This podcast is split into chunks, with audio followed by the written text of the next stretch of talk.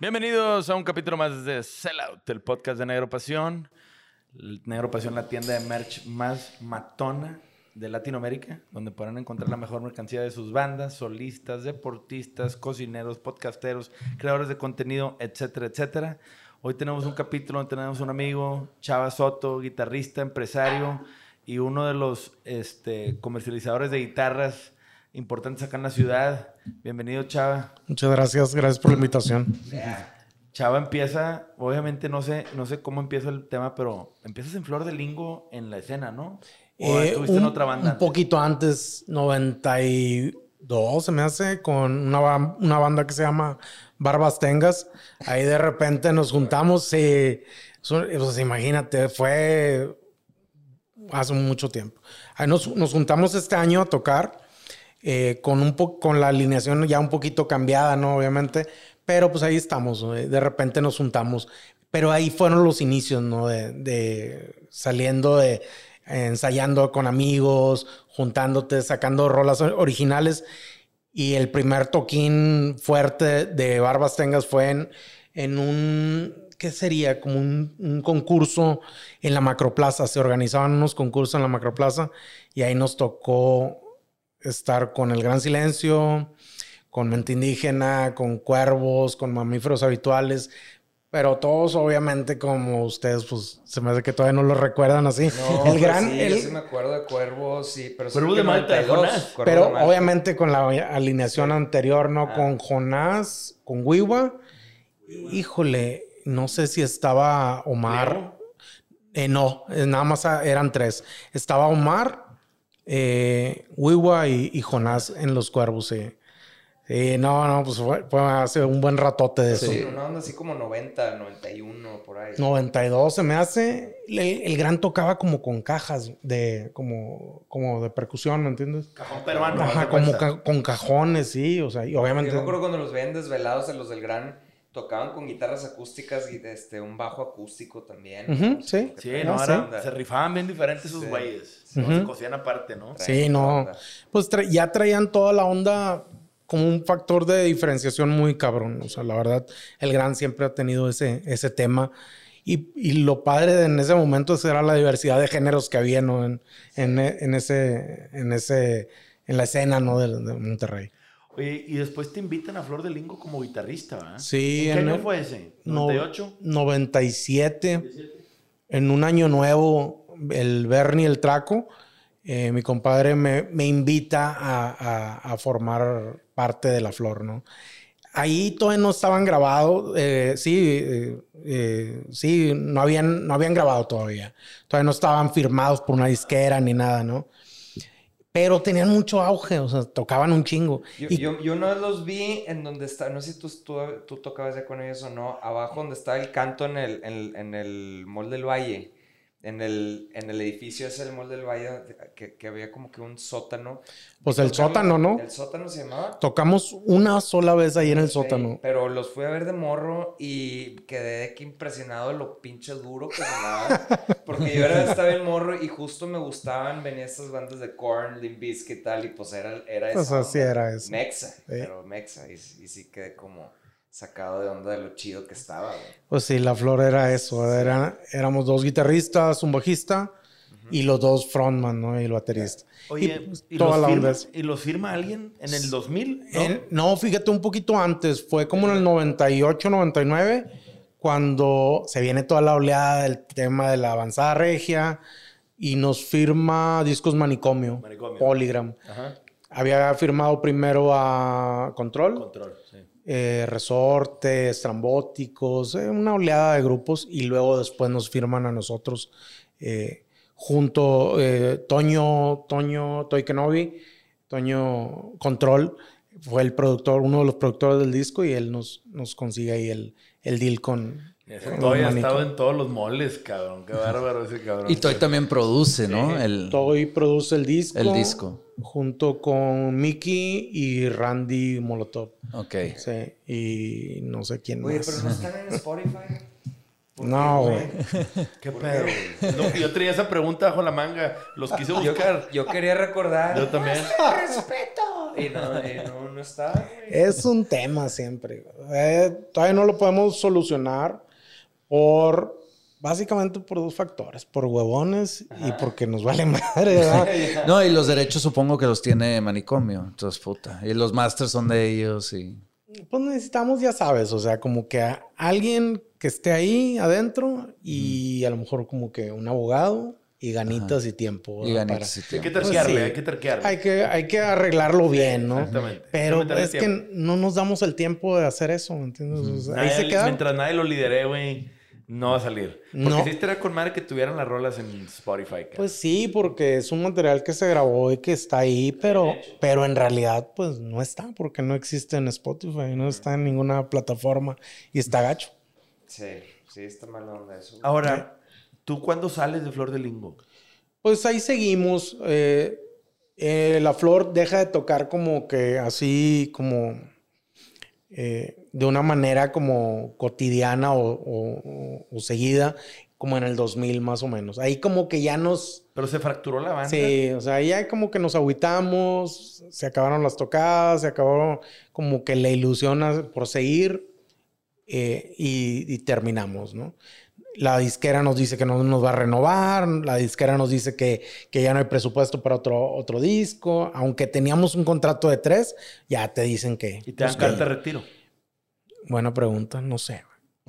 Fíjate, fíjate, o sea, así te lo digo, no sé si nos dieron carta de retiro.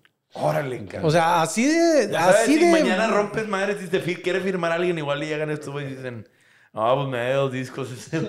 Pues, pues fíjate, o sea, sí puede pasar, pero hasta donde yo recuerdo, creo que sí nos dieron una carta de retiro, pero la neta es que ¿Quién sabe quién la tenga? ni sabemos.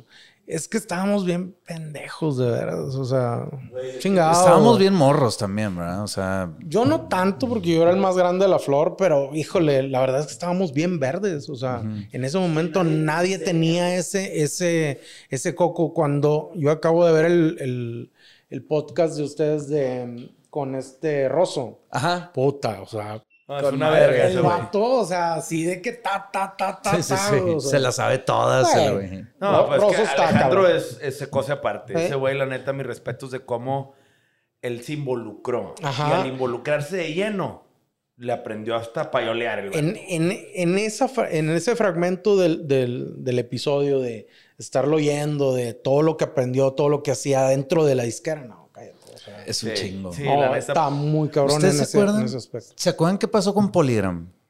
Se- Eh, Polygram se vendió a Universal, lo absorbió. ah, entonces, lo Universal. absor- entonces Universal ahorita. O sea, si estás firmado, estás Ok. firmado con Universal. Haz de cuenta. pues, Igual vez, estaban, sí, Emmy también lo absorbió Universal. Entonces, pues sí, se hicieron un superpoder Universal esos güeyes. absorbió a Emmy. Sí. Sí, sí, sí. A nosotros Entonces- nos tocó esa transición de A disquera. nosotros sí nos tocó eso. ¿Ustedes con quién estaban? Primero, sí, nosotros estábamos con Movic como independientes, pero la primera jugada grande fue licenciarlo a Warner. Ya. Y luego terminó con nuestro contrato con Movic y ahora sí fue como irnos con una disquera transnacional. Yo no sabía lo que era eso. Este, Y nos firmó Emmy. Ajá. y luego al Emmy. poquito tiempo Universal absuel- absorbe Emmy. absorbe Entonces ya nos hicimos de Universal. Y fue todo un rollo porque era jugaba con estas ondas de monopolio, ¿no? Claro. O sea, este, con las reglas de, de monopolio. entonces- Antimonopolio. Antimonopolio, sí. Este, Pero, pues, o sea, en Universal salió con la suya porque adquirió un chorro de disqueras. O sea, Universal cuando entró a México, Claro. ya de lleno, ya vio el negocio, el tamaño y los talentos que había, empezó a absorber disqueras independientes, güey, para armarse de portafolio y con eso armar una estructura, güey. Que lo hacen muchas empresas así, güey. Claro. No tiene mucho pedo, ¿ah? Es muy común que para agarrar market share, pues te adquieras, güey. Como traes la pinche cartera llena de billetes, pues te vas de shopping. Pero ¿por qué me suena tanto Polygram? Siento que todo el mundo estaba en Polygram. No sé, Toda la avanzada, güey. Pues mira. Zurdo, Control, eh, Resortes Trambóticos, aunque ellos eran de DF, pero Zurdo y Control y nosotros estábamos en Polygram. Sí, güey, imagínate, güey. O sea, la, y la avanzada regia, pues, tres bandas grandes de la avanzada, pues firmados ahí, güey. Ahora, ¿tú firmas contrato y lo leíste o no lo leíste? Sí, claro, güey. En ese momento, o sea, como que sí le pusimos ahí atención, pero, güey, o sea, eso te estoy hablando, pues, que, que son 20 años, o sea, veintitantos años ya no, ya no supimos qué pasó. Yo dudo que tengan todavía, o sea, ya pasó tanto tiempo que, y de transiciones de poligram, manicomio, poligram a Universal, yo creo que ya eso ya, ya está. Ya hay varias, varias gente que nos ha dicho eso. Sabes que súbanlo, háganlo ustedes, o redítenlo, no sé. Sí, regrábenlo. regrábenlo ya pasó. O sea, ¿cuánto tiempo ha pasado? Ahora, mira, bueno, perdón, pero nada más un consejo rápido. Nosotros cuando hicimos Desierto Drive, este, la banda que hicimos Arturo, creo yo, este, hicimos, lo hicimos todo DIY también. Nosotros uh, escogimos la agregadora y todo, subimos las rolas y ahí es donde recibimos las regalías. Y te voy a decir, o sea, no es mucho, pero es algo. Claro. Entonces, dejar dinero en la mesa, como nos ha enseñado Andrés, pues no es opción. No, es nada Si lo pueden hacer y lo pueden hacer rápido y sencillo, yo creo que... sobre todo que, pues, la banda tiene un eh, algo de fans, tienen, una, hay una base de fans. Una base de fans ahí y todos nos dicen lo mismo, ¿no? O sea, ¿dónde están las rolas? Oye, peligro, y ahorita con todos los, festivales que se están yendo a las bandas viejas como nosotros, están buscando a las bandas viejas por nostalgia y así. Nunca sabes, imagínate donde suelten el disco, se vuelve un boom otra vez y se agarra otra vez y puede ser un negocio. unido a la onda de esta... 2000. sí, no, sí, o sea, bueno, de la, de la avanzada que es sinfónica y todo este rollo que traen. Porque ahorita acabamos de ir Ricky y yo al 2000 Pop, Pops Tour o como se llama. Y hay muchas bandas que dices, madre, no me acuerdo de ellos. Claro. Y ahí están y se la están pasando cabrón, güey. Todos se la están pasando súper chido, güey. Güey, y el pinche Mastermind, el pinche Boroboy es una pistola, güey. También. Lo que hizo ese güey con el Nights Pop Tour, güey, y luego el 2000 Pop Tour, güey. No mames, güey. Sí, está, cabrón. Pero, la, o sea, yo viéndolo por el lado de los artistas, claro. una raza que yo tengo hijos, yo tengo esto, el otro, tenía otro tipo de vida. Me invitaron a hacer esto ya muy estructurado. Yo no me tengo que encargar de mucho más que ensayar y pasármela bien. Y todos estaban encantados de la vida, güey. Qué cabrón, salgo abajo, abajo del escenario por un elevador y con humo y madre. algo que nunca hice. Está chingón. No, y aparte llenan arenas, digo, pinche show de cinco horas, ¿verdad? Como dijo Alex Intec, ahora que platicamos con él, le, dijo, le dije, oye, echaste el bailón. Me dijo, era un el único requisito que me pusieron fue aprenderme las coreografías de otros, ¿verdad? Sí. ¿Por qué? Porque pues, te toca colaborar una rola con otras de las bandas Sí, él cantó de que una con Eric Rubin o con alguien y pues había que echar el baile, güey. Y ahí es donde dices... Pero sí, igual. sí, duele un poco eso, ¿no? Pero bueno. Pero dices, pues ya más de... Es requisito, sí. Sí, es requisito de que te compran unas, pero te dicen, eh, güey, tienes que bailar estas tres coreografías, güey. Y ni modo, cabrón. Y pues hay raza que sí, hay raza que sí. O sea, yo le digo a Ricky mañana que echarse una coreografía más de si estás pendejo. En la vida. A ver, güey. Ahora, ¿cómo se, se agüita Flor de Lingo, obviamente, güey, pues pasa lo que pasó y luego llega Lingo Squad, güey. Ajá. ¿Qué pedo con eso? O sea, ¿qué es, qué es eso? güey? Lingo Squad es un proyecto de Maigas, de Maigas el vocalista, que se junta con Mons, un cuate de Guadalupe, y hacen esa banda. Haz de cuenta que ellos. Además hacen... era un integrante de Flor de Lingo. Ajá. Ok. Que era Maigas, que es Maigas ellos hacen Lingo Squad y pues se lo avientan, ¿no? Es un proyecto de hip hop totalmente en el cual colaboró Aníbal, eh, bajista de La Flor. Él, no sé, hizo canciones con Maigas, con, con Mons y, y, ya, o sea, eso fue un proyecto de ellos, ¿no? Órale. Sí, ¿Qué tiene que ver con Pato Machete eso? Porque una vez terminó en un estudio, creo que ya por, por Guadalupe. Sí. Y un estudio y que salían cosas chidas de ahí. Me dijo que algo tenía que ver con, con Squad. Pues probablemente Pato grabó algo con ellos, ¿no? Sí. Pues lo que pasa es que Pato, Fermín, todos ellos, pues son, siempre han sido muy buenos cuates. Eh, de hecho, el último toquín que tuvimos, invitamos a Fermín, eh, vino desde Ciudad de México y estuvo muy, muy chido. Sí, Fermín. Estuvo muy chido. y, Fermín, obviamente, en, un, en una etapa muy diferente a la que conocimos, pero, güey, o sea, Fermín, haz de cuenta que lo estás escuchando, tiene la voz idéntica. idéntica. Y trae un show muy chido. Y tocaron, tocaron en Desvelados, ¿verdad? Pero tú estás diciendo ahorita de, algún otro toquín o... Sí, el que te digo fue hace poco, hace como un par de meses. Eh, lo organizó Jardiel Padilla. Claro. La Roca. Saludos a Jardiel. Sí, él fue el que se aventó todo el tema de la ah, organización. Y estuvimos... Eh, una banda, Minerva se llama. Minerva, Fermín y nosotros, La Flor. Oye, cuando. Y Barbas también. Cuando arman el disco de Lingo, de Flor de Lingo, ¿compusieron entre todos las rolas? Em, cómo, se, ¿Cómo se pusieron de acuerdo con las regalías? Con la parte del negocio. nada más te ríe, net. Sí, que no teníamos idea y no sabemos y no nos importa. Y me vale madre. Era. Em, el tema de la composición, pues fue, es bien fácil en La Flor. La música la hacemos los tres. Aníbal, Bernie y yo. Eso, ahí hacemos la música. Toda la música sale de nosotros y Maigas y Piochas hacían las letras. Nosotros hacíamos canciones y a veces hasta en el estudio ellos ahí las escuchaban y ahí les metían letras. Ok, ¿Y, ¿y se dividían todo 20%? ¿Todos iguales? Eh, ¿O hasta separaban hasta letra? Eh, no, ellos separaron la, la letra, tanto Maigas como Piochas, y la música se quedó para nosotros. Ok. Sí, así quedamos. Pero de regalías, ni un peso, ¿eh? no, es que sabes que es, una pregunta que, ni hacemos. Ni un peso, ni uno. Nunca vieron un peso. No, ni un peso. Güey, no mames, güey. ¿Cuánta gente ha pasado por esta mesa? nos dieron un adelanto de regalías, pero imagínate, o sea, nada, nada. No, no, pues que te voy a decir una cosa y no, no, esta pregunta siempre la hacemos y las respuestas son muy parecidas, ¿eh? O sea, al principio todo el mundo dice, no, los shows en vivo, no, otra, o sea, no, no mucha gente, y al menos antes, en su camada, no le ponen mucha atención a las regalías. Claro. Porque tampoco está tan bien organizado como ahorita, ¿sí? Que ahorita, pues, todas las plataformas de streaming, pues, te dan mucha transparencia, güey. Puedes tener mucho más jarraditos de los huevos a las agregadoras de las disqueras, güey, pues, de que me toca tanto y me toca tanto y a ti ya te pagaron cabrón de mi dinero, güey. Antes pues estabas a la fe de que un pinche reporte que te dieran, güey, pues pudiera venir maquillado y tú ni pinche cuenta, cabrón. Entonces, pues no, y tampoco te han explicado tanto. Y no, no hombre, ahora me vas a auditar, ahorita en DistroKid que, que subes, o sea, subes a la plataforma, como esta onda como Spotify, es, esta lo te ha generado tanto hasta la fecha. Claro. Este, te debemos esto, eh, esto lo puedes sacar, se tarda tres días, y le ponen desde que excruciating detail, ¿no? De que ya se te quieres ir a fondo.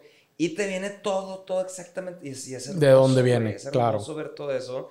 Pero imagínate cuando estás en disqueras así, pues, güey, ¿cuándo vas a agarrar unos huercos ahí de, oigan, esto es lo que les debemos por esto y lo otro, y fíjate que les dimos un adelanto, pues fue un adelanto de tal y nos deben esto. Ya, güey, es que después lo vemos. Eh, estás hablando 2022. Sí, sí, sí, a nosotros nos agarraron en en el 98. Esos 25 años después sí. No tiene nada que ver, ¿no? no la, y, y, aparte, lo que les platico, estábamos súper verdes. Súper, súper verdes para, para todo el negocio ese. Sí, pues esa edad es, quieres tocar, o sea, te vale madre de que, o sea, tú, tú nada más te quieres... Sí, sí, Queríamos hacer música nada más. Sí, está por el arte de hacer música. Pero es que eso, eso es lo que es ser artista, lo que te emociona es enseñarle tu trabajo a la gente y que te aplauden y que ver la felicidad y los toquines. Todo lo demás, pues, güey. Pero, pero ser artista también conllevaría ser empresario. Claro, pero eso no lo entiendo. O sea, eso. Ahorita, ahorita yo lo entiendo. Claro. Pero, hace no, en el 98 ya no lo, no lo entendía. O sea, eso yo vi que los, los raperos fueron los que empezaron a, poner en forma todo eso. No, güey, porque tú ves a Puff Daddy, Jay-Z, como esos güeyes desde el principio traían una mentalidad de empresario y esos güeyes iban tras la lana. Claro. Y la música era un vehículo, güey. ¿Sí? Y la neta es que, güey, pues Aquí en México se tardó mucho la gente, güey. Y también, pues había raza muy pico. Es una industria que está llena de criminales, la neta, no nos vamos pendejos. ustedes saben quiénes son. Si nos están oyendo, no le perga. Puro bandido. Puro bandido, Sí, claro. Este, no sé, güey. O sea, ahora, a ustedes, obviamente, pues el tema de las regalías, y hasta ustedes tenían manager. ¿Ustedes los cogieron? Teníamos un manager que es, fue Ham. Okay. Eh, Javier Montemayor, todos lo conocen. Muy buen pedo. El güey empezó, creo que con Jumbo. Sí. Sí. Con Jumbo y luego nos agarró a nosotros. Y ahí andábamos entre nosotros dos. Y luego Ham ya se volvió Sí, ya un rockstar con de ahí. Sí, no. Con. Zoe, con sí, saludos al Ham. bueno, Sí, ese güey, pues, le chingó y le chingó y le fue, fue yendo para arriba. ¿verdad? Sí, no, él, él se profesionalizó bien cabrón en la industria y pues le fue a toda madre. Y ya después de Ham, ya nunca volvimos a, tuve- a tener un manager, nos movimos nosotros solos, ya con un poquito más de conciencia de lo que hacíamos y de lo que representaban las fechas, los gastos y todo. Pero contratos y nada, no, olvídate, siempre los dejamos ¿Y ahí. sigues hablando con toda la, la alineación original de Flor de Ling? Con todos, ¿Sí? sí. Ah, ¿cómo pedo? Sí. eh, O sea, no hard feelings. Saludos. sí, Ustedes no. saben quiénes son. Así Sí. que, No, pues siempre, siempre hay detallillos, ¿no? Pero. como en toda todos- familia, ¿verdad? Y como en todo negocio, Híjole, ya saben las bandas lo que son, o sea. son un son- pinche pedo, güey. Eh. Eso es lo que son. Así es, sí. o sea, generalmente siempre hay alguien que se baja del barco por lo que tú quieras y luego regresa. Pero te digo, hace un par de meses tocamos. O sea, ahí faltó Piochas, que no quiso estar por lo que tú quieras y, y ya. Pero todos los demás. Y sumamos al- a la alineación a Javo. Javo Monzón, no sé si lo, lo conocen, pero Javo Monzón es un, un vocalista muy, muy cabrón de acá de Monterrey. Y él está en Cae la Luz y en varios otros proyectos. Y se sumó a La Flor y muy cabrón. Sacó la chamba. chingón. Sacó la chamba muy bien. Sí. Oye, ¿y cuándo, ya que sales de la Flor de Ling, qué hiciste, güey? O sea, la decepción, güey, se acaba, la disquera, se acaba la posibilidad de, de- del proyecto, güey. Cada quien agarra por su lado. ¿Qué hiciste, güey? Pero, pero, a tu pero casa. todo eso, tú, tú estás en la Flor del Lingo, pero tenías, te dedicabas a alguna otra cosa, o sea, tenías alguna otra chamba, como... Yo era el único que chambeaba del- de, la flor. Y la neta, siempre he sido como, como un adulto responsable desde muy temprana edad, güey. Mal pedo, pero es la verdad. O sea, eh, yo en la flor, yo, yo tenía un negocio. Y haz de cuenta que con ese negocio yo, pues yo me la pasaba bien. O sea, estaba soltero, ¿no? En ese momento no, no tenía tanto gasto, ¿no? Y se acaba la flor, me dedico al, al negocio. ¿Qué negocio que era? Fíjate que tenía un negocio, fabricábamos joyería. Ay, cabrón. Nada que ver. Nada que ver. Nada que ver con nada. güey. Joyería, joyería de, o sea... De Oro, fantasía. Oro. Oro. Ah, órale. Ni- Oro, nada. oro, oro. Así ¿Y es. eso cómo, cómo te En, los noventas, güey, y en, en- bueno, en, en ochentas, noventas, la joyería era un, un negocio. Gran negocio. Bueno, sigue Sigue siendo. siendo. Sigue Sigue siendo. siendo, sigue siendo. Lo que pasa es que antes la banda, pues le encantaba andar de bling bling en la calle, ¿me entiendes? Ahorita ya es súper cuidadoso, ¿no? Pero antes le encantaba andar mostrando Antes no te arrancaban la cadena. Eres Sí. el joyero para los rockeros. Pero, pero, güey, eso ya lo de, o sea, lo dejé hace, uf, hace como 20 años. Ok. Pero 15 ¿cómo, años. ¿cómo le entraste a eso? O sea, con el- Mi mamá siempre tuvo, vendía joyería Ok. y a ella le encantaba eso, ¿no? Y ella un día me presentó con una persona que tenía unos talleres de joyería, ¿no? Y no quieres venir a chambearte aquí y como que me vieron ahí como que no estaba haciendo nada en, en cierta hora del día. Siempre estuve estudiando, pero tenía tiempo. Ajá. Y me, me dieron chamba ahí. Qué chingón. Me dieron chamba, pero para aprender. Sí. Al mes ya estaba montando un taller. Y ya estábamos haciendo un taller. Siempre fui como muy, Muy inquieto. muy inquieto en ese negocio, en los negocios, ¿no? Siempre. Oye, ¿y, y le seguiste por muchos años el negocio de la joyería? ¿Todavía lo tienes o ya lo 10 cerraste? años duró el negocio de la joyería y paralelo a eso empecé Guitar Gear. Ok. Órale. Ah, en Ah, es lo paralelo. que te iba a decir. Pero, Pero nunca, nunca regresaste a la música. A la música era, siempre ha sido, haz de cuenta que, oye, vamos a hacer una fecha en quién sabe qué parte. Ah, bueno, vamos a ensayar y ensayamos y tocábamos. Y regresaba al negocio. Siempre, siempre ha estado eh, la posibilidad de la música así. Nunca me dediqué al 100 a la música, la verdad. Oye, cuando abres Guitar Gear, ¿qué año fue? ¿2005? 2005 empecé, haz de cuenta que yo siempre he sido muy inquieto para el tema de, de los pedales. Los pedales siempre han sido como la debilidad. Eh, El, el hobbyista, así de que se Conociendo a te Arturo, güey. Señor Pedales. Sí, De pues, guitarra. o sea, antes tuve una rachita, ¿verdad? No siempre fui así como. Pero sí te entiendo. te o sea, quitó. te entiendo el fervor, güey. de- Chingado.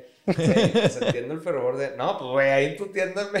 también, güey, me zumbado. Te puedes pasar horas ahí, Sí, ¿verdad? güey, pues O sea, está güey. increíble, güey. Para la gente que no ha ido a Guitar a Gear. Gear es una gran, gran tienda, Sí, güey. en Monterrey, en Yo- Ciudad de México pueden ir. La neta, tienen una exhibición, un showroom con grandes guitarras. Puedes manosear Pero te voy a algunas. decir algo, yo siempre, yo siempre te he envidiado mucho porque es un negocio que siempre quise hacer, pero me dio miedo hacer porque requería mucha, o sea, yo como siempre era pesimista, de que, güey, nadie va, o sea, son, son pedales, los pedales son caros, güey, este, es algo muy chido, pero como que no, no, no va a pegar nunca este negocio, o sea, así como que no, no, no va por ahí. Sí, entiendo, perfecto. Y- y- El miedo. Pero pues al revés, güey, o sea, por completo. O sea, es- vi crecer esa empresa este, de una manera muy padre, este, de un nicho que mucha gente, Sí. este, como me cuentas tú, de que van, no sé, un dentista ahí, güey, que le gusta tocar, o sea, su hobby es tocar, Sí, sentarse a tocar. claro. ¿no? Y quiere una guitarra buena y trae Y, y, billetes. y va y te compra que 20 pedales. Pues sí, la verdad. Es que las guitarras, la música es para todos, güey. Es universal, Sí. güey. Y es un tema en donde, güey, para muchos puede ser su pasión en su casa encerrados para ellos solos. Claro. Y puede ser un tema terapéutico, Pero güey. es que era, yo, O sea- pero, o sea, yo me acuerdo de niño, era, veía las guitarras Ibáñez y que si las pastillas y eso, y no había dónde comprarlo, y iba a Montevelo a pedir una cosa a Estados Unidos, te llegaban dos meses, güey, pues mejor ibas a McAllen, güey, a comprarlo y a ver si no te lo quitaban en la pasada, Claro. y le- o sea, era un pedo, güey. Así empezó eso. ¿Por qué? Porque yo iba a los Sanborns a comprar las revistas de las revistas de Guitar Player y Ajá. Guitar World y todas. Lo que vendían. Súper fan de las revistas, ¿no? Pero en las revistas, la publicidad, pues eran guitarras y eran pedales y amplificadores que no existían. Como no, como no había internet, pues nada más lo veías en las revistas. Se, se anunciaban ahí. Total, un día, oye, McAllen, oye, Laredo. Bueno, pues vamos. Pues haz de cuenta que eran las mismas tiendas de aquí, ¿no? O sea, sin, sin decir mal pedo, las tiendas de aquí las conozco perfecto y Sí, me no llevo un muy bien con ellos. no había un diferenciador, era lo mismo, mismo. nada más más grandes. Sí, sí, sí. Pero era lo mismo. Ajá. Y yo decía, ah, cabrón, pero este pedal, ¿dónde está? O sea, ¿dónde existe? Y empecé a entender que, pues, que no, e- esas tiendas no se iban a dedicar a eso, ¿no? Son productos más especializados. Totalmente. Más Sí, profesionales. No, Sí. y esas tiendas eran, eh, pues te vendían sonidos gigantes para la gente que ponía PA en fiestas y siempre tienen los faroles. No, y, y la guitarra Y que se vende, la guitarra de cabrón, 100 ¿dónde dólares? China, Sí. Fender. O sea, conseguir una buena guitarra hecha en Estados Unidos de veras, en tiendas como esas en fronteras, no era fácil. Tiraban dos o tres. Y, Claro. y te iba bien, ¿verdad? Sí, y total, pues quedabas como medio decepcionado de la, de la oferta de, de guitarras y de pedales y de artículos para guitarra que había. Y un día empecé para mí, ¿no? A comprar cosas para mí en internet y decía, bueno, vamos a, a ver qué pasa. Las mandaba a traer a, Laredo y luego ya en Laredo las, las traía para acá. Y eran cosas para mí. Y luego empecé a tocar con unos compas. eh, el proyecto se llamaba The Other Twin. Y empecé a- a venderles, ¿no? Porque ellos veían también al otro guitarrista y así. Güey, ¿de dónde lo sacaste? Yo también. quiero. Ajá, sí. Ajá. Y ahí empezó, o sea, ahí empezó. Ellos empezaban a decirle a sus compas y ahí empezó a, a- a correrse la voz, ¿no? Ok. Muy pronto entendí que traer cosas así no iba a ser viable, ¿me entiendes? O sea, porque era mucha la demanda la que tenía. O sea, no se iba a formalizar el negocio. Ándale, No exacto. ibas a poder convertirte en una tienda de veras si andabas chiviando. Ándale, De pues, exacto, lo que no se, se podía. podía. Pues No, no se podía. Y aparte es una putiza. Y para los volúmenes que puedas llegar a manejar no sale el No, negocio, no se puede. Y entonces, pero entonces, ¿cómo le hiciste ¿Te conviertes en distribuidor? Ah, te En 2000, 2006 abro una cuenta en Mercado Libre güey, Ok. y le pongo Guitar Gear a la cuenta. Y hago un logo en, con mis tres habilidades de, De paint, que shop, tenía, sí, güey. sí, sí. Paint. Paint chopeo ahí. No photoshopeo, paint chopeo. Hago el logo y lo subo, ¿no? Hago, ¿qué te gusta? Unos 15 anuncios de, de cosas que no tenía, güey. Que no tenía. Y yo decía, bueno, vamos a ponerlas, a ver qué pasa. Y si te lo compro, me lanzo. Ándale, exacto. Sí. Así. Así. Y así se hizo. O sea, vendí muchas cosas de ahí y dije con esto. Así empezó mucha gente en Mercado Libre aquí en Monterrey. Era, te traigo lo que no consigues Y, güey, los va, muchos güeyes, al, al, igual que Soto aquí, agarraron y convirtieron eso en un negocio. Sí, claro. O sea, a la hora de formalizarlo. Ahora, ese trance se dice bien fácil, güey. Es una señora putiza. Porque hacerte distribuidor te piden tener un inventario, tener un showroom, tener colgadas. Este güey tiene 200 guitarras colgadas en la chingada tienda, güey. Y pues no son gratis, ¿verdad? Más el stock que pueda tener guardado. Este, y yo cuando he ido a la juguetería de Guitar Gear, este, pues la neta sí es de que madres. Y ves guitarras como Loud de Daniel Gutiérrez, que ahí las venden y que si no, no las ves en otro lado. Claro. Claro. O sea, ya hay como sus marquitas exclusivas, por así decirlo. Totalmente. Ahora, ¿tienes socios en ese Sí. negocio? Tenemos, somos cinco en total en la tienda de, en, la- en Guitar Gear. Ok, en las dos tiendas. Sí, en las dos ¿Y quién tiendas. opera? Pues yo y otros 20, 20 personas. Sí, no, no, claro, tienes Claro. un equipo, pero Sí. ¿quién es la cabeza? ¿Tú? Sí. Ok. Porque ahí el guitarrista de Serve ahí trabaja, ¿no? El Ahí trabaja el JP, JP. Sí. Buen pedo, un saludo a JP. Otro enfermo de los Sí, pedales. güey, ¿cómo te das cuenta que, o sea, también lo envidio un poquito de que, güey, si quisiera estar aquí todo el día nada más, de que calando pedales, güey, viendo. Es que también estar ahí en el lugar es bien bonito, güey. No, Eso aparte, está- pues es un lugar que te inspira a tocar, güey, Claro. a estar ahí, calar los juguetes. Y pues me imagino que también todas las pláticas que JP se va a echar con clientes son güeyes que quieren tocar y les gusta. Y pues haz de cuenta que estás con tus amigos, güey. Claro. Con los güeyes que puedes compartir el hobby, Sí, güey. no, Y yo también he ido y les he comprado y, y se siente la vibra boutique, o sea, se siente la vibra de que, me- o, sea, No, te pla- es- o sea, están platicando contigo, te están ayudando, te están resolviendo de que, pero es que quiero, luego de que, de que, ah, no, pues aquí, mira, ve, te ponemos esto y papa. O sea, como que se siente muy, muy amigable No, y muy cercano. Puedes probar todo, güey. Puedes O sea, probar que el- el- todo. porque hay pedales que ves y no te gustan, cómo se ven, pero lo pruebas en el momento y es como, güey, me enamoré de esta, me lo llevo ya, ahorita, por más que esté feo. O al revés, o ves uno que siempre habías querido Y no lo pruebas suena. ahí y nada más no, ¿No? te da lo que querías. O sea, La idea de la tienda siempre fue esa, hacer una tienda totalmente distinta a las tiendas que, que conocía, porque no se puede competir contra tiendas gigantes. o Sí, sea, las grandes bodegas, No, ¿no? o sea, por ejemplo, aquí en, en, en- en Monterrey, yo no podía competir contra Backstage. Hice 10 anuncios en Mercado Libre, güey. No ahí. tenía inventario. O sea, yo, no, yo nunca iba a poder soñar en competirle a Mercado a, a Backstage, a Gama. ¿Por qué? Porque tenían baterías, porque tenían mil cosas. Y yo dije, a mí no me gustan las baterías, a mí no me gustan los sintes, ni me gustan las luces, ni nada. A mí lo único que me gusta son las guitarras y es lo que conozco. Guitarras y bajos es lo que Ujú, tú, ¿no? Guitarras y bajos y pedales para, o sea, Para- accesorios para los dos, ¿no? Y dije, lo que conozco y lo que me gusta es esto, por ahí lo voy a poder entrar. Y sí, o sea, hacer una tienda como especializada siempre es un poco más, no fácil, pero sí te va a dar un factor de diferenciación muy claro. Claro, güey, pero es, está muy, o sea, es muy sabio, algo que siempre me han dicho es el, güey, dedícate a lo que, Que te a, lo que le- a lo que te guste. Y a lo que le sabes, A lo que le sabes. Claro. o sea, es- Sí, haz especializarte. para alguien más, o sea, si, si tú te das servicio a ti mismo, se lo estás dando a alguien más que va, se va a acomodar el mercado solo, de cierta manera. Claro. O sea, Ahora- En, en la joyería, yo no era feliz, güey. ok. O sea, uso una argolla Sí, de sí, matrimonio y, Y se se acabó. chingó, O sea, na- no, o sea, no me gusta, mente- no es lo mío, lo hacía por, por trabajo, por trabajo, pero yo no era feliz haciendo eso. Era por dinero. no era Exacto, porque pero era tu pasión Las guitarras, pues es algo natural para mí y llego y platico con el que sea y nos, nos podemos echar mil horas hablando de guitarras. Ahora, ¿qué tan difícil fue que te pelara Fender, este, o PRS, o todas las marcas que manejas? Pues ya levantaste la mano y le dijiste, hey, voy a poner una tienda. 1400 guitarras. O sea, pues no te pusieron muchos peros para poderte entrar a la línea de distribuidores.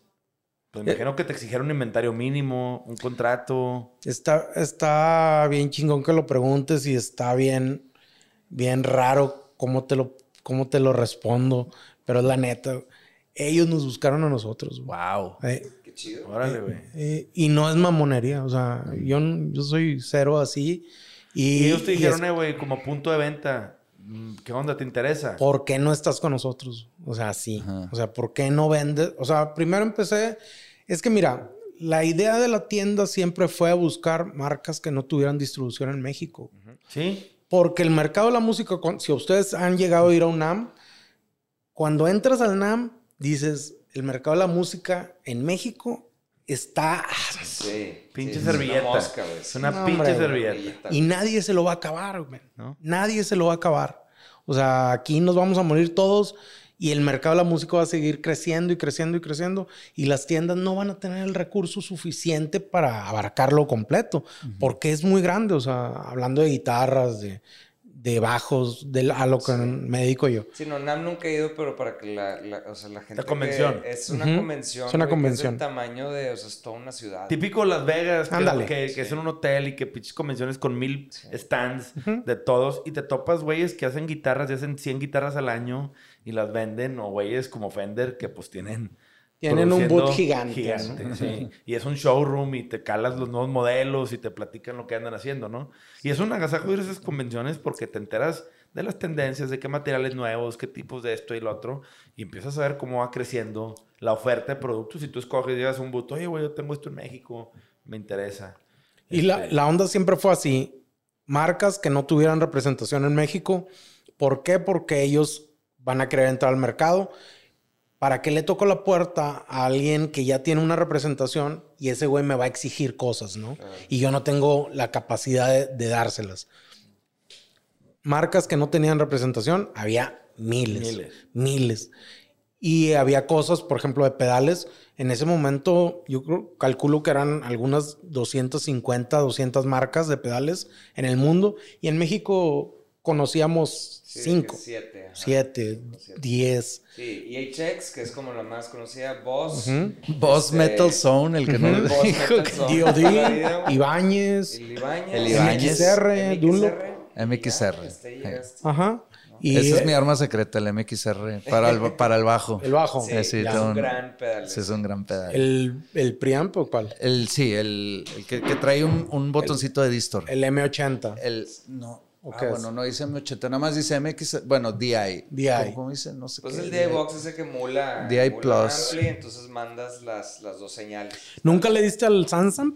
Sí, pero me acostumbré al sonido, que, a la limpia que me daba el, el, el, MXR. y pues sí, ya como que lo sé como de, pues ya para qué le cambio. Claro. Sí, y el primer mail que se me ocurre aventar es a T-Rex.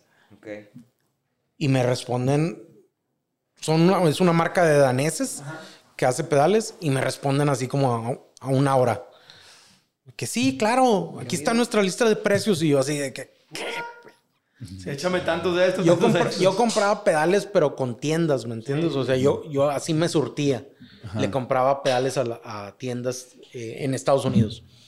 Y luego ya los, los ponía a la venta en Mercado Libre. Pero dije, no, aquí, así no es. Estás dejando dinero en la mesa.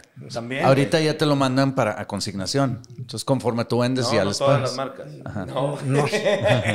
Nadie da consignación. No tenemos ninguna marca consignación. Ok, hay que comprar todo. es que, es lo que te digo. te dicen, te doy buen precio, te doy buenas condiciones, pero, para invierte. Y te piden invertir. Oye, estos modelos van a salir tienes que comprar esta, esta y esta para tenerlas porque las estamos empujando y la chingada. Así como cuando sacó PRS la guitarra con John Mayer, ¿sí? Pues todas las tiendas pues tuvieron su vitrinita, o sea, la empujaron porque la misma marca te lo pide, güey. O sea, cuando distribuyes guitarras, pues tienes que hacer empuje y pues tienen que alinearse todos a hacer promo, ¿no? Claro. Pero, güey, nadie fía nada ahorita.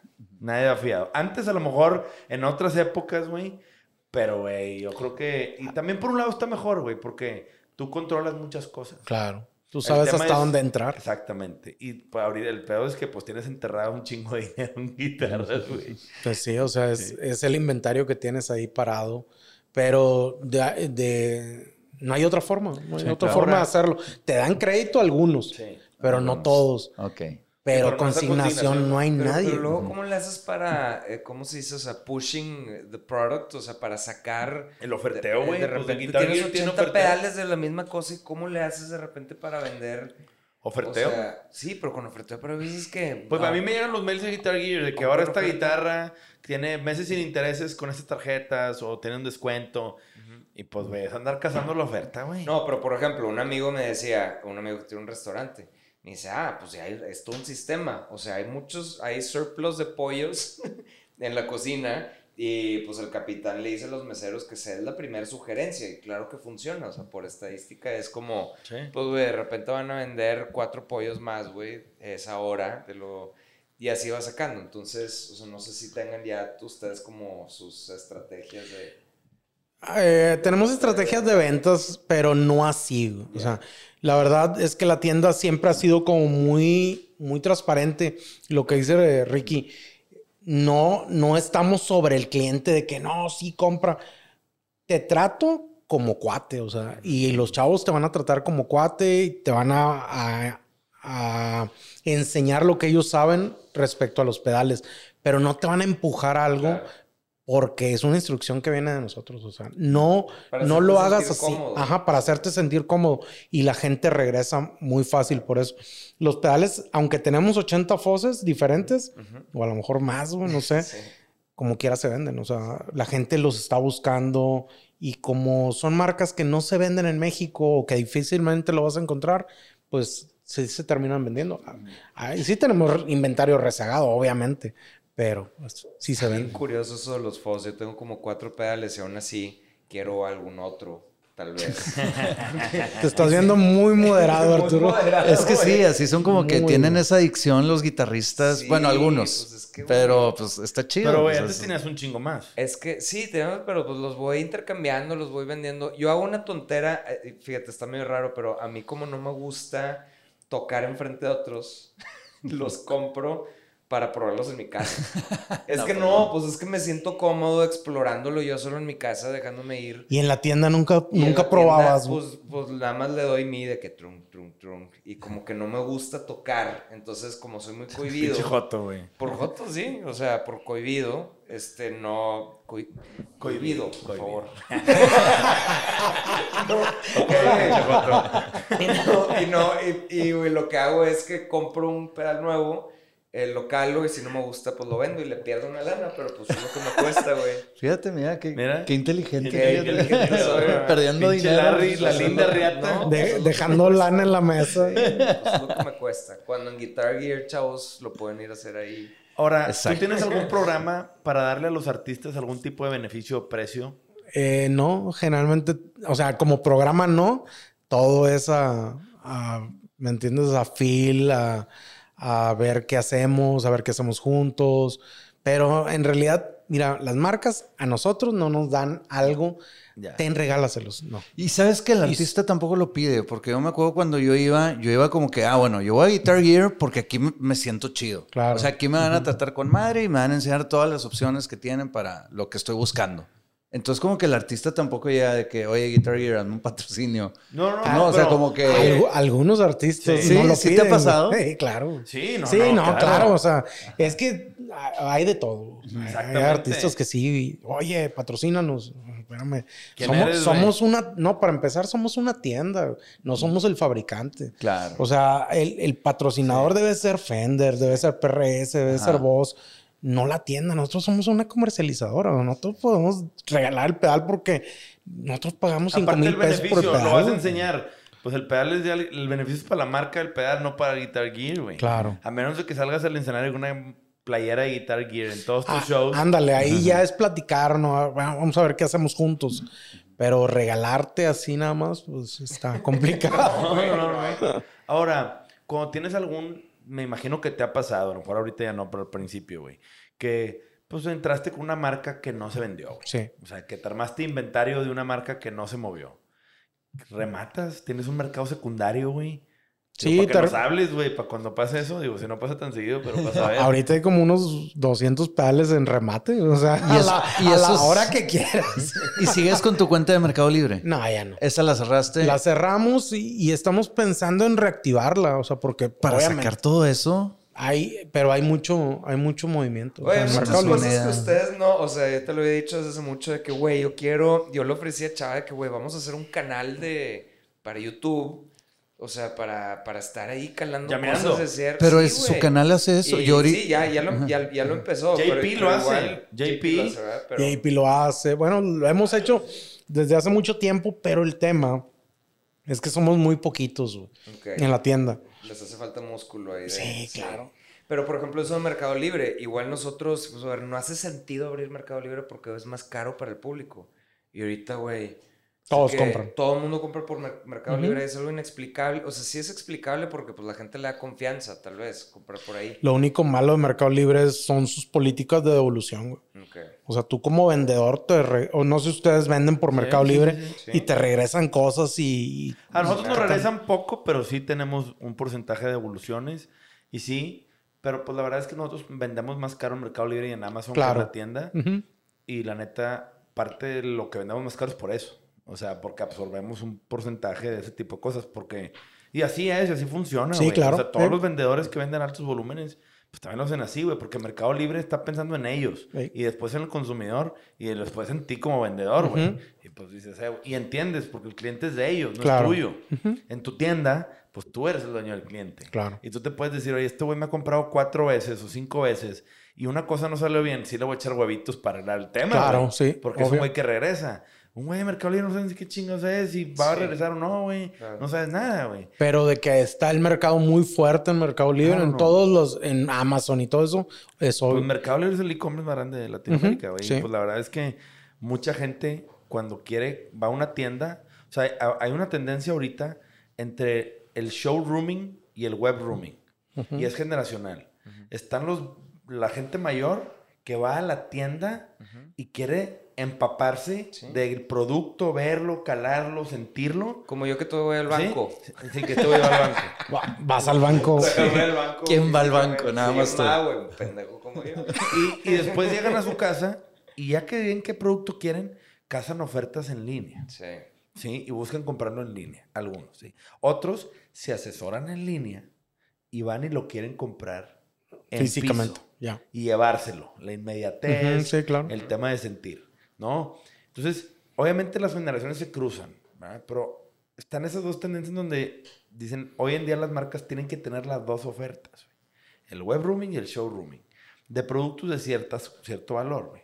Ahora, tú estás viendo una playera en Aeropasión con el logo, pues ya sabes que te va a llegar una playera, Pero estás con un pedal, güey, que le vas a invertir una lana, que tiene algunas funciones que dices, güey, no sé si me vaya a servir o no. Pues tengo que ir a picar a la chingadera, A picarle los botones, sí, güey. Y quiero sentir que la calidad de los componentes esté buena. O sea, quieres empezar a ver cómo está el pedo.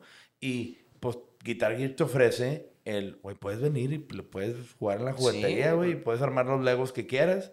O sea, sí, de eso se trata. Super el pedo es que la página de ustedes está chida, güey. Gracias. Muy, muy chida la página de internet. Y yo vi que su canal de YouTube también, su primer video fue hace 14 años. O sea, si tienen, o sea, si están poniendo videos desde hace un... Hace un montón de, tiempo. Sí, sus redes también alimentadas, tienen una buena estrategia de oferteo, siempre pujan de que el mes de las guitarras y American Express y yo lo sigo, siempre ando viendo ahí, de repente le echo ojo a algo y luego digo, no, seas pendejo, ya no ocupas otra guitarra. Tienes aquí todas estas pinches guitarras. Cáquete, cabrón.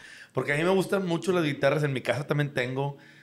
Y desde tenerlas de adorno, güey. Claro, sí. O sea, esas dos guitarras que me regalaron, bueno, una no es mía, la, la, la negra es del MTV Unplugged, me la regaló la Arthur, la otra Ricky no me la ha regalado, pues ya es mía. pero Ricky no sabe. Claro que es este, tuya, güey. Esa es la este, oficina, es tuya, güey. Este, esas guitarras pues son del MTV Unplugged de Panda. Güey, se ve chingón, güey. claro. Y obviamente tienen un tema sentimental que pues son de ellos y, y pues todavía más chingón. Pero de repente ves las guitarras colgadas y, güey, hay raza que tiene unos cuartos, güey, con unas guitarras. Se ve chingón, güey. Y pinches guitarras ruquillas, así, bien mantenidas. Yo soy, bien, yo soy bien fan de todo el branding y toda la imagen que ustedes tienen desde el diseño de tienda y todo. ¿Quién les hizo el branding, por ejemplo, el logo? El logo nos lo hizo un cuate que se llama Huicho. Ay, güey, se me fue el, el, apellido. Pero es un, un compa de aquí de Monterrey. Okay. Y hace, ¿qué será? Hace un año lo rediseñamos y le quitamos dos, tres cosas. Ah, Porque como empezamos como una tienda de pedales, ¿no se acuerdan que el logo tenía un pedal? Tenía un pedal en medio. El logo, limpiamos el logo, sí. Lo hicimos como más, más flaquito y le quitamos el pedal. Porque empezamos una tienda de pedales y, y teníamos bien poquitas guitarras. En 2014 empezamos con Fender y poco a poco fuimos moviendo el, inventario de pedales a guitarras. Y ahora tenemos más guitarras que pedales. Y pues por eso lo limpiamos un poco. a hacer muy bien toda esta onda del, del o sea, compras, compras este pedal boutique así bueno y, tienen la, la, bolsita perfecta así naranja. Te vienen con unos, unos stickers chidos de buena calidad, con unas uñas y es como, güey, sales de ahí feliz de la vida, güey. ¿Sabes? No, claro, la experiencia, está chida, güey. Y la neta es una buena tienda y también ves todas las guitarras colgadas así en el perímetro, o sea, en alrededor, ¿no? Y ves una toalla en el suelo, o sea, se ve chingón, güey. Este, yo, yo siempre que llegaba desde que, ¿y esta la puedo bajar? y esta sí, esta no. Porque dices, güey, bichos. Ah, esa es otra, porque en, antes en las otras tiendas es como, no, esa no. Güey, una vez en una tienda que no quiero mencionar en el centro. Quémalos. Ah, quería, no. quería, te lo juro que iba a comprar ese día, un, o sea, quería comprar una Gibson Les Paul porque no tenía, y nunca, nunca había tenido una Gibson. No, sí, sí tuve una, pero la regalé. Este, bueno, pero me quedé con ganas de. Sacaron como estas tributos nuevas, no sé qué. Dije, ah, me la prestas. No, es que esa no se la puedo. No se la puedo bajar. Y es el chile, güey. Aparte, güey, soy un guitarrista profesional, sé qué chingados. No, o sea, no la vas a agarrar con los dedos con ketchup así. No, no pero deja tú eso, o sea, nunca sabes si, o sea, te ibas a deshacer de ese stock, güey, que te, o sea, como, como empresario Sí, es una pendejada no bajarla. Balazo en el pie. Sí, es un balazo claro. En el pie. No, uno, uno de las políticas de la tienda es esa, o sea, pues sí, estamos para vender, ¿no? Yo no necesitaba esa guitarra, pues una es una compra impulso, claro. Es claro. A ver, güey, tú llegas a la tienda, tú llegas a la tienda con una idea y los vendedores tienen la posibilidad, a base de bajarte guitarras, de que compres algo más caro o compres dos guitarras claro. o te quedes picado y salgas con toda la carta Santo Claus, güey. Sí, porque te pueden decir, oye, tenemos esta que a lo mejor te gusta y mira, esta mesa es sin interés. O sea, es como el bartender que cuando llegas y dices, puta, quiero un tequila, ¿qué me recomiendas, güey? Pues ese güey te puede vender ahí y tiene una decisión sobre tu compra, te, influye, güey. y, tú, y eres alcohólico como yo. No, hombre, güey, estás loco, güey. O sea, sí, y es igual, pues imagínate, es una juguetería para adultos, güey. Las, los de las guitarras y, y ahora sí tienes dinero y ahora sí puedes gastar. ¿Y, no te bajaron la guitarra? No, no me la bajaron. La pude haber comprado, o sea, este, igual, y, igual y no, pero sí estaba, traía esa, ese, la chispa prendida y la pagaron. De que si me hubiera gustado, o sea, si me hubiera enamorado ahí del producto, me lo hubiera, me lo hubiera llevado. Claro. Este, porque a veces que traes como que una lanilla ahí lista para gastarse de que... La tarjeta recién pagada. Todo puñeto. Chingados, cabrón. Grita, guitarra nueva. No se me armó, güey. Pinche Arturo de que, pues, si no me corto el pelo tres meses, así dije. Haciendo cuentas Haciendo cuentas de la chingada. No, no, pero sí, la neta es que Guitar Gear para mí tiene un inventario, yo creo que los mejores inventarios aquí en Monterrey, tanto guitarras para nosotros. Este, y de pedales, yo no soy mucho de pedales, pero ves el stand, la vitrina que tienen ahí de pedales y yo me asusto, güey, porque son un chingo mamadas. Y la verdad es que, güey, cuando, cuando he ido, pues siempre sales bien prendidillo, güey, de que puta madre. Y te quieres comprar todo, güey. Pero luego ya te, te autocacheteas y dices, Oye, pendejo. y luego, o sea, empiezas Guitar Gear, se empieza a formalizar, te empiezas a convertir como un distribuidor. Y ahí es donde de repente ahí sí ya dices, ya, güey, adiós la, la música, las bandas, todo esto. se llama voy a dedicar full, full a esto. Pues sí, es exactamente lo mismo que, que, con el otro negocio. Nunca le dije que no a la, a la música porque nunca me demandó más tiempo, ¿me entiendes? O sea, la flor siempre se ha activado por por momentos. O sea, nunca me han dicho, ¿sabes qué? Necesitamos irnos dos meses a X parte, ¿no? Y así que nunca le, nunca cerré esa posibilidad. Tocamos esporádicamente, de repente un fin de semana, de repente una vez al año, de repente dos veces al año, de repente nada. Así, así ha sido el tema de la flor, o sea, siempre muy, muy intermitente. Y como, como músico, pues, ¿qué te puedo decir? O sea, como siempre he sido aficionado a las guitarras, pues imagínate, o sea, siempre con guitarras en la casa, guitarras en todas partes. Pues está muy curioso porque, o sea, yo siento que has dejado, le has dejado más a la ciudad y a, la industria en México con Guitar Gear que, pues, que con lo de Flor de Lingo. ah, pues obviamente. No por, no por mentar, eh, o sea, no por... por de meditar, de meditar, sí, a, la Flor de Lingo, que es una gran banda y todo, pero, pero pues, güey, o sea, es no sé, yo nunca hubiera dado contigo, yo creo. Sí, no, no, pues no. Este... Chava, y regresamos a la cronología. El 2006 abres la tienda en Mercado Libre. ¿Y cuándo empiezas la, primer tienda, la, de Orinoco? Ajá. En 2009, de 2006 a 2009 yo intercambiaba tiempos y dineros entre, los entre el negocio de la joyería y la, tienda de Guitar Gear, ¿no? La tienda online. Online, ajá. Yo desde 2006 tengo la página de Guitar Gear, aparte de la de Mercado Libre, ¿no? Ok. En ese momento, en 2009, yo dije, no, esto ya no se puede. O sea, en 2008, más bien, paro la, el otro negocio. Digo, ¿sabes qué? En 2008 termina la joyería. Hasta aquí termino el tema de la joyería y me voy a full a Guitar Gear. Dije, de aquí va a ser. Eh, mi esposa dijo, bueno, pues acabas de estar un poco más feliz, ¿no? Y eso vale un chingo, güey. Sí. Es toda la diferencia. No tienes idea. Ah, sí, o sea, cuando haces lo que, lo que te gusta, lo que te apasiona, no es chamba. Lo que siempre les digo a los de la tienda es preocúpense cuando me dejen de gustar las, las guitarras, güey. Porque, pues yo hasta el momento en donde sea, o sea, siempre estoy viendo guitarras. En el 2009 te sales de, las, de la joyería. de la joyería y, me voy al centro y rento un cuartito en el taller de Jano y Neto. Me imagino que a lo mejor llevaron algún instrumento ahí. Rento un cuarto en el piso de arriba de Neto. Ok. ¿En el eh, barrio por el, por el centro? En Serafín Peña. Serafín Peña. Serafín Peña le rento un cuarto a neto, después me dice, ¿sabes qué? Ya se desocupó el cuarto de abajo, que era más grande, me voy abajo y ya está un poquito más, más grande. Y en 2010, no, en 2009, después, unos meses después, me cambio a un lado, a, justo en el 818, a un lado de Coneto, y rentamos todo un piso de, de, un, de unas oficinas que estaban ahí. Eh, y en, en, esa, en 2010 hacemos una SA. Ahí ya fue cuando hacemos todo el tema ya bien y, llegaron los socios y empezamos a viajar al NAM y esto.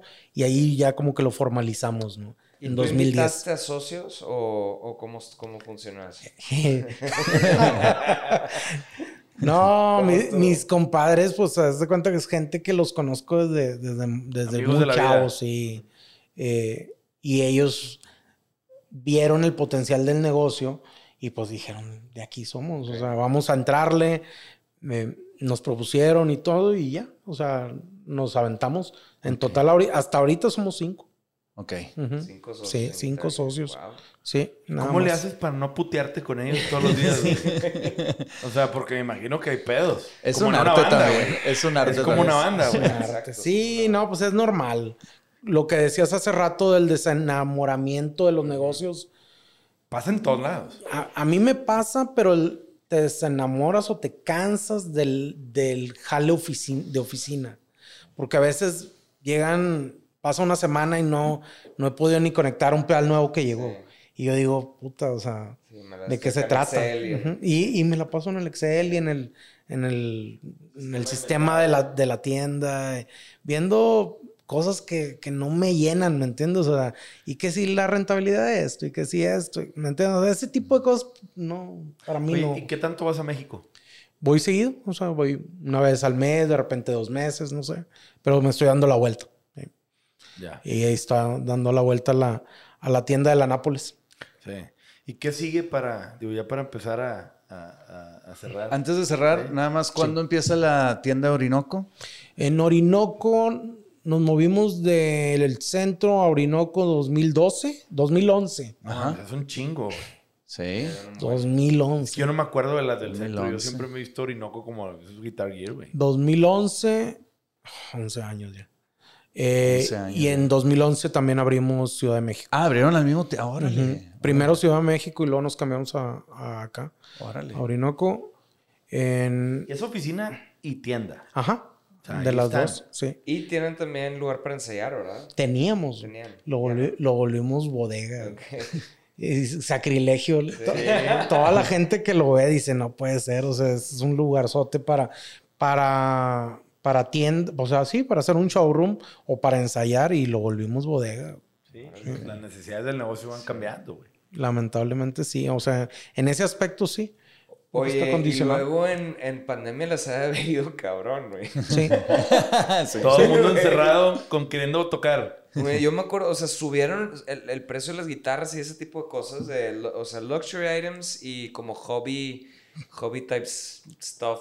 Subió todo, güey, porque la gente ya estaba buscando, o sea, jardinería, eh, asadores, pedales. Todo lo que tuviera que ver con herramientas y hobbies. Sí, sí, sí. sí. Y aprovecharon la, la ola ustedes. Pero, pero fíjate que cuando empezó el tema, teníamos juntas ¿qué va, ¿qué va a pasar si no les podemos pagar a, los empleados?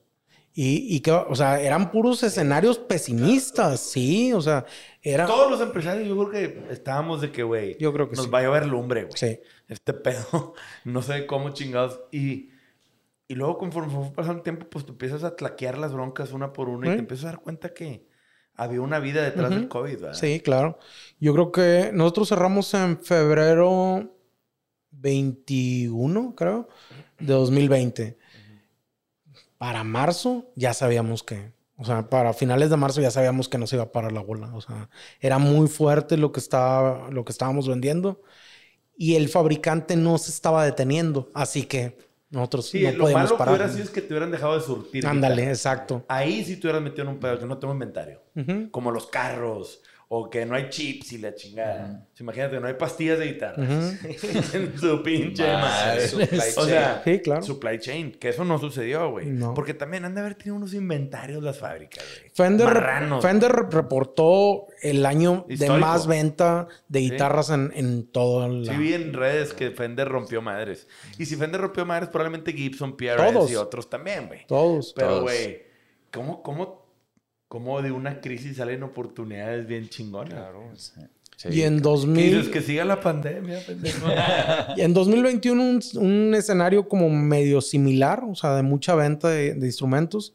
Y en 2022 los usuarios que llegaron con la pandemia dejaron de comprar guitarras entry level.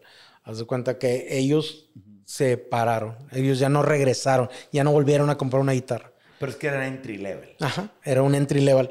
Y ahorita, si se fijan, todo el marketing de las, de las marcas está enfocado a usuarios premium. Sí. Nomás fíjate lo que hizo Fender, fíjate lo que está haciendo Gibson. PRS. No están sacando guitarras baratas. ¿Por qué? Porque ya no se vendieron.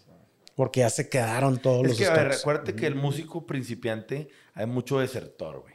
Hay mucha raza que empieza y no le late y no le sigue y se queda y se queda con una guitarra el vato que cruce ese línea a, agarrarlo ya más en serio, pues ya empieza a sentir que una pinche guitarra taiwanesa, güey, pues no dices, no mames. Sí. Ah, y empiezas a querer competir con tus otros colegas, porque también es mucho de que entra la mejor lira. eh, puto. En, los guitarristas sí se da Mucho eso. O sea, estar como comparando, ¿no? Las guitarras nos tocan clientes de que no, es que, oye, y este bajo, el que les voy a comprar, sí compite, o sea, sí está padre porque mis compas traen estos.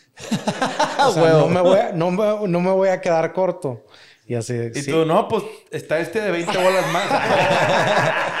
Ahí el vendedor de que ya chingamos. es que, güey, sí es cierto, ¿no? Al cliente lo que pida. No, claro. Sí, claro. Pero hay raza que llega y es mucho de, güey, pues ya estoy en serio y quiero que mis compas pues eh, yo también traigo un buen armatoste, cabrón. Y, y no todos son así, pero sí, sí hay, clientes. Siento que Andrew sería así. Yo tendría que tener la mejor guitarra de todo el mundo y dejarle claro que me la pelan todo. Eh, en Panda nunca fueron dos liros, ¿verdad?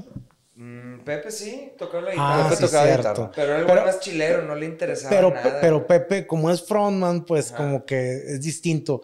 O sea, a tener tú a un, otro liro ahí a un lado. Sí, o sea, yo era como que el que podía estar con los pedales moviéndole y como todo eso. Y sí, a mí sí me importaba un poquito más el gear y todo sí, eso. Sí, claro, sí. Pepe, yo le decía, más enfocado en la, tardó años en comprar una guitarra, güey. O sea, siempre tocó con la de Wadi. Saludos a Wadi, pero... Hoy tuvo su Wadi The Force. Ah, neta. Hoy, hace, hace unas horas. Este, pero el, o sea, el el vato siempre tuvo guitarras prestadas. Con la mía, la que está aquí en la vuelta. Aquí. La japonesa, güey. La japonesa. La valía madre, güey. Y, y, de repente sonaba, tenía un sonido que no era, para mí no era atractivo. Este, que le decía, güey, es que, por ejemplo, con, o sea, había unas partes donde usaba un pedal, que era muy para el pedal, pero lo seteaba muy mal y sonaba bien feo. Y le decía, no, güey, es que, haces no, no le muevas.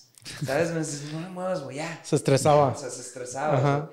Y ya lo entiendo. Con la banda haciendo showman. Pues cuando estás cantando y así estás en otras cosas. No, pues, claro. Te olvida esa parte. Vale, madre, es como que jale, güey, vámonos. Y el estrés del show.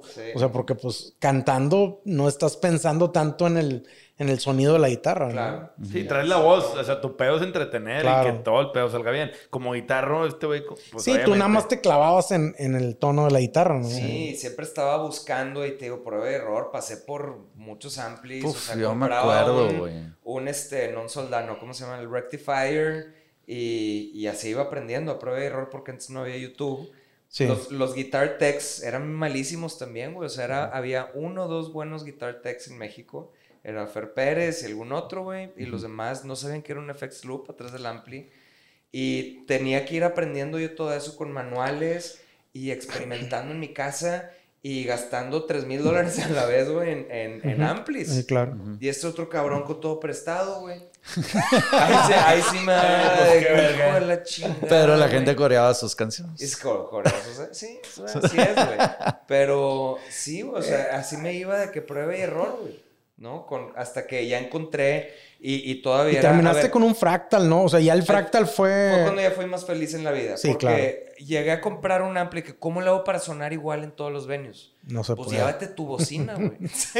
y aún así... Va Ben, así con, y aún así, y aún así no, no, tocaba, no se oía igual. Y aún así, tres canciones de las 27 que tocábamos, me la pasaba arreglando cables sin poder tocar la canción. y cuando compré el fractal ya fui Bendita la persona felicidad. más feliz del mundo. Pero en el Auditorio Nacional, cuando tocaba en el Auditorio Nacional, ¿a poco te vas tu bocina, güey? Sí, güey. Viajaba con, o sea, subíamos al avión, mi bocina con un case y todo, güey, con rueditas y... O sea, viajabas con un 412. Sí, con un, no, era un 2x12 Orange. Y el, cabezal, so, y el sobreequipaje que, o sea, en esa época no existía. ¿o qué?